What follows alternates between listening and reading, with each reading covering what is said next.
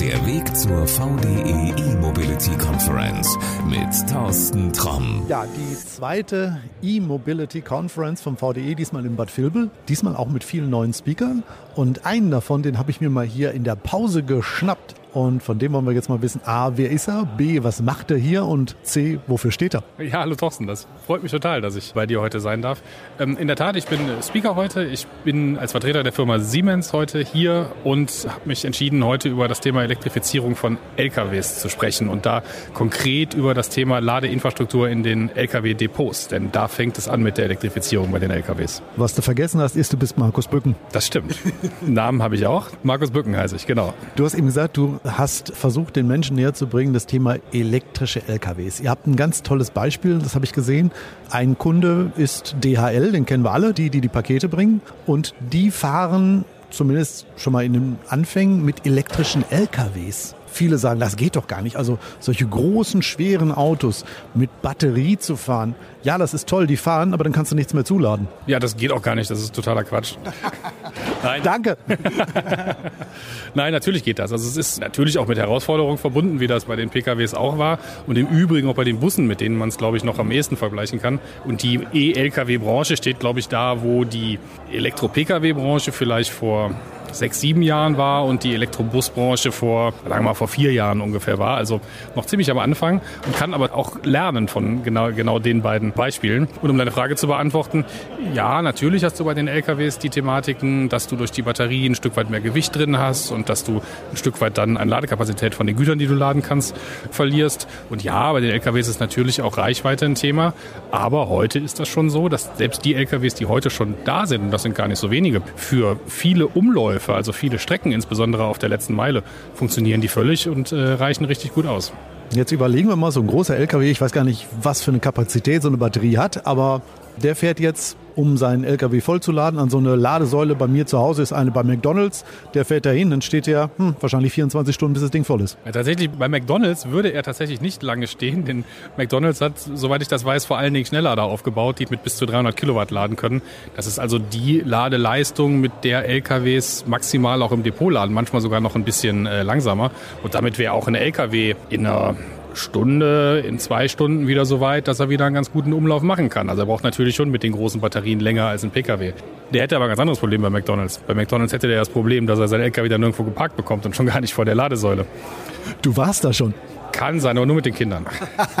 also kommen wir zu der Frage, wenn ich eine Spedition bin zum Beispiel, was mache ich denn? Ich brauche natürlich bei mir zu Hause auf meiner Fläche Ladepunkte. Da kommst du ins Spiel. Was ich gerade spaßeshalber sagte, das ist durchaus eine Herausforderung. Die ganzen Schnellladeparks, die heute gebaut worden sind, ähm, die sind natürlich vor allen Dingen für die Anforderungen von PKWs gebaut. Bedeutet, wenn ich da mit einem LKW hinkomme, dann klappt das entweder gar nicht oder ich parke da so alles zu, dass es halt ein Verkehrschaos gibt. Das kann natürlich nicht sein.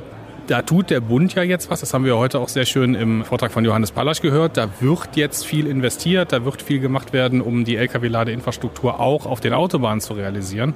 Aber im ersten Schritt wird das im Depot passieren, werden die Depots elektrifiziert werden und wird dort, wo der Lkw sowieso entweder parkt oder hält, um zu End- und zu beladen werden, wird dort geladen werden. Oder über Nacht, wenn er da steht. Genau, über Nacht natürlich auch. Das ist in der Tat auch dann öfters eine, eine Anforderung, dass wir die Ladeinfrastruktur so auslegen, dass die LKWs auf der einen Seite schnell geladen werden können, wenn sie kurz nur da verweilen, tagsüber typischerweise zwischen den Umläufen und auf der anderen Seite auch langsam laden können, wenn sie über Nacht stehen. Was macht das für einen Sinn? Ich meine, wenn ich so eine Schnelllademöglichkeit habe, kann ich ihn doch auch über Nacht dranhängen und gut ist? Ja, typischerweise nehme ich ja unterschiedliche Ladepunkte. Also ich würde dann zum Beispiel einige Schnellladepunkte hinstellen für die LKWs, die tagsüber kommen. Das ist natürlich auch ein anderer Invest, als dann zum Beispiel eine Normalladesäule, eine 22 kW Ladesäule, die dann gegebenenfalls reicht, um das Ding über Nacht zu laden. Oder stattdessen, was weiß ich, eine 50 kW Schnellladesäule, die ja auch noch deutlich einfacher ist. Und auch vom Leistungsbedarf, der Energiebedarf, kommen wir gleich vielleicht noch drauf, an den Depots ist immer eine Herausforderung, geringer ist. Markus, du hast einen entscheidenden Punkt angesprochen, Investition. Wenn ich als nicht ganz so große Spedition sowas vielleicht machen möchte und ich muss dafür schon mal wieder eine Menge Geld in die Hand nehmen. Das ist ja auch ein gewisses Risiko und das ist ja vielleicht auch etwas, was einige scheuen, weil sie sagen, was weiß ich, in drei, vier, fünf Jahren reicht die Fläche nicht mehr, da ziehen wir eh um. Ja, das sind ganze Menge Aspekte, die da zu beachten sind. Das, das stimmt tatsächlich. Also ich glaube, was die Speditionen sehr stark brauchen, ist eine Sicherheit. Und da gehört vor allen Dingen Sicherheit von den politischen Rahmenbedingungen dazu und auch eine Sicherheit, was die Förderrahmenbedingungen zum Beispiel angeht. Das ist im Moment gar nicht gegeben. Also durch das erfolgte Urteil des Bundesverfassungsgerichts, wir haben es ja heute auch sehr ausführlich diskutiert, steht da im Moment sehr viel in den Sternen und auch die parlamentarische Staatssekretärin aus dem Bundesverkehrsministerium, die Frau Kluckert, die heute da war, konnte ja auch noch nicht wirklich sagen, wie es mit der Förderung weitergeht. Die hat die 60 Millionen noch nicht gefunden. 60 Millionen wäre ja schön, die 60 Milliarden, die, die, die, die es sogar sind, die hat die gar nicht gefunden und wusste eben auch noch nicht zu sagen, wie es weitergeht. Also das heißt, Förderung ist ein Thema, aber sind noch ganz, ganz viele andere Aspekte. Also du hast eben angesprochen, was mache ich denn, wenn ich gar nicht weiß, ob das Depot, an dem ich jetzt bin, vielleicht gar nicht das ist, wo ich auch später meine E-LKWs betreiben will, weil ich das zum Beispiel meinen Standort verlege oder weil ich aus betrieblichen Gründen sage, das ist jetzt nur vorübergehend.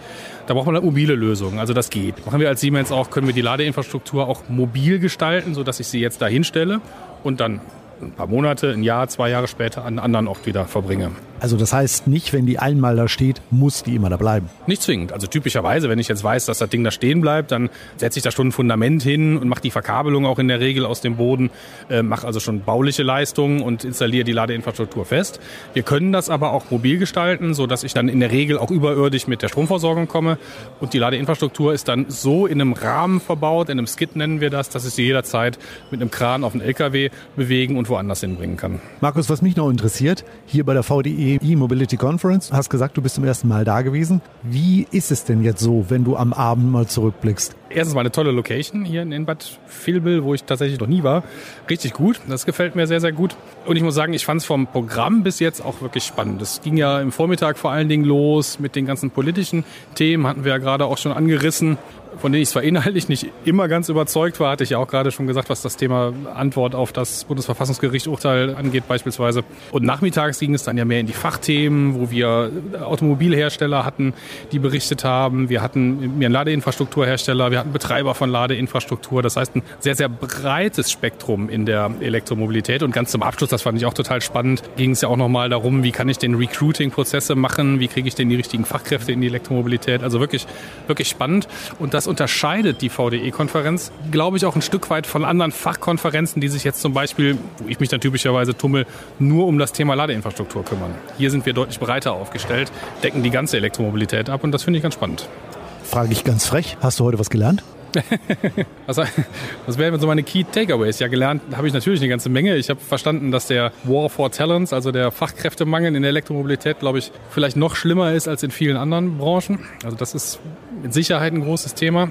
Ich habe gelernt, dass wir noch keine Antworten auf die offenen Förderfragen haben. Ich habe aber trotzdem gelernt, dass es glaube ich, im Grundsatz eine sehr positive Stimmung nach wie vor gibt und nach wie vor alle überzeugt sind, dass wir das Thema Verkehrswende und das Thema Elektromobilität anständig und auch so schnell wie möglich voranbringen können. Letzte Frage, brauchen wir eine dritte VDE E-Mobility Conference? Unbedingt. Bist du dabei? Unbedingt. Super, dann sage ich vielen Dank und jetzt wünsche ich dir mal viel Spaß hier am Abend.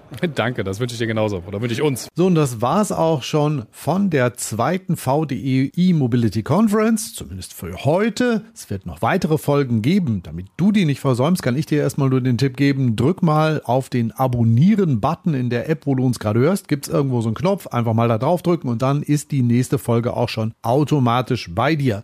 Und eine gute Nachricht, die habe ich auch noch für dich, denn es wird auch eine dritte VDE E-Mobility Conference geben. Alle Infos dazu, wenn es denn soweit ist, findest du auf der offiziellen Webseite. Einen Link dazu habe ich dir in die Shownotes gepackt. Ja, und das war's für heute. Bleib uns gewogen. Alles Gute, bis dann und ciao. Das war der Weg zur VDE E-Mobility Conference.